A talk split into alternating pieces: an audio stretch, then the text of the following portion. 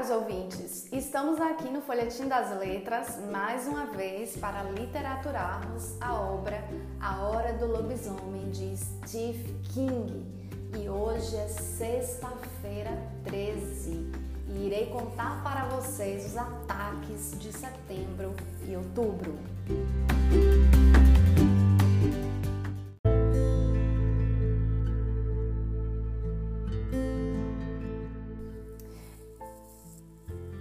Então, chegara mais um mês, o mês de setembro, mas o medo e a insegurança acompanhavam os habitantes daquela pequena cidade de Turcas Mill. O calor estava insuportável e os garotos haviam voltado às aulas e pareciam estar cansados.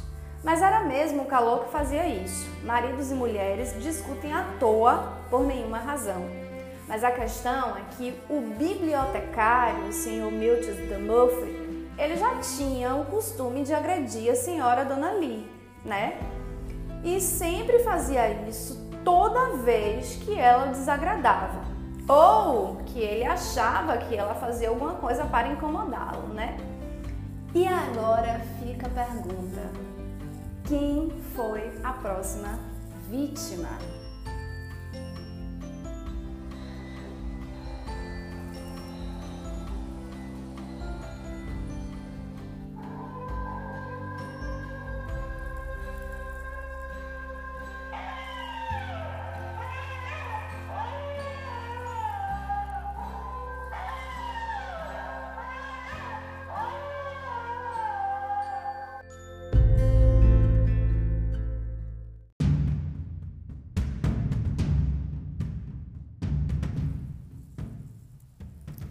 Dessa vez, caros ouvintes, o lobo atacara novamente.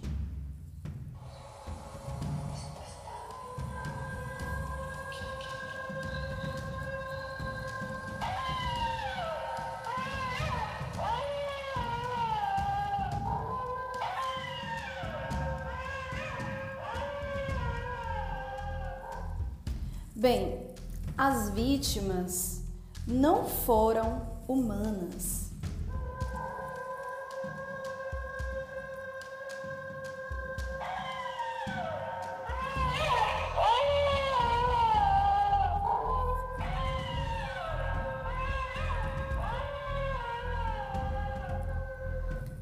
Acredito que as pessoas estavam evitando andar sozinhas em noite de lua cheia, não é verdade? Pois Abre aspas. Por volta das duas da madrugada, um guincho apavorante se eleva do chiqueiro de Elimer Zenemer, na rodovia oeste, a cerca de 15 quilômetros da cidade. Seus porcos não estão apenas guinchando, eles estão grunhindo, gritando. Fecha aspas. Elmer até se arrisca, pega o rifle e tenta ir em direção ao chiqueiro. Mas quando percebe que o uivo do lobo parece ter algo de humano,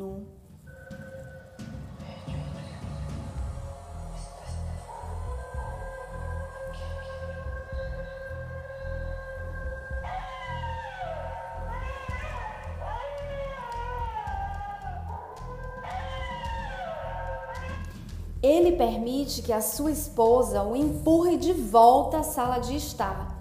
Ele coloca os braços ao seu redor e a conduz ao sofá e eles sentam como duas crianças assustadas. No outro dia, quando acordaram, viram todo o massacre. Chamou Pet, irmão dele, que ficou estarrecido com a situação revoltado, estava mesmo a fim de juntar 60 homens ou mais para caçar a besta. Elmer até concorda com o irmão, mas disse que esperaria até novembro. Daqui para lá ainda tinha o um mês de outubro inteiro e os festejos do Dia das Bruxas. E então, caros ouvintes, o que será que aconteceu?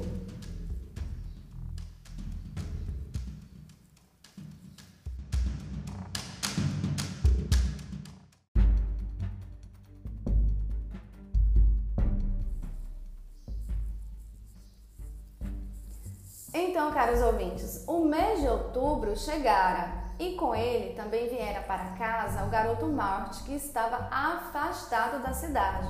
Eu não sei se vocês se recordam, mas esse garoto é o garoto da cadeira de rodas que saiu de sua casa, de sua cama e foi até a varanda para soltar os fogos que o seu tio Al havia lhe dado para comemorar o 4 de julho que havia sido cancelado por conta dos ataques da fera nos meses anteriores. Bem, a lua cheia de outubro veio e se foi em Turcas Mil. E as pessoas não tiveram conhecimento do ataque de setembro, Algumas poucas pessoas sabiam, mas não espalhou o ataque à fazenda de Elme. Mas além disso, né, além deste ataque que as pessoas não ficaram sabendo, elas também não souberam dos quatro veados que foram encontrados estraçalhados no mês de outubro. Bem, não ficar sabendo dos ataques deu ao pai de Mert a segurança de saírem à noite para as travessuras e gostosuras do Halloween. Bater de porta em porta atrás de doces era uma brincadeira que ele gostava e Morte também. Morte ficara muito satisfeito porque fora agraciado com muitos doces e isso deixou ele muito feliz. Por outro lado, ele sentira um pavor enorme, pois ele tivera um conhecimento quase inacreditável. Vocês querem saber o porquê?